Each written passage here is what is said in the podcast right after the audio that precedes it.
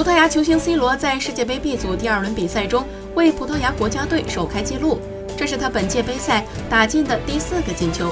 本届世界杯可谓是顶级射手的表演舞台。首轮比赛，C 罗、凯恩、迭戈·科斯塔等顶级射手都有非常出色的表现。次轮比赛，C 罗代表这些顶级射手们率先发难。在 B 组第二轮葡萄牙队对阵摩洛哥队的比赛开场四分钟，C 罗就率先拔得头筹。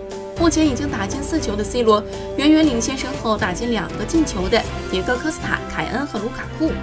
有趣的是，已经打进三个进球的切利舍夫的赔率只排在第七位，落后于只进了一个球的格列兹曼和没有进球的内马尔。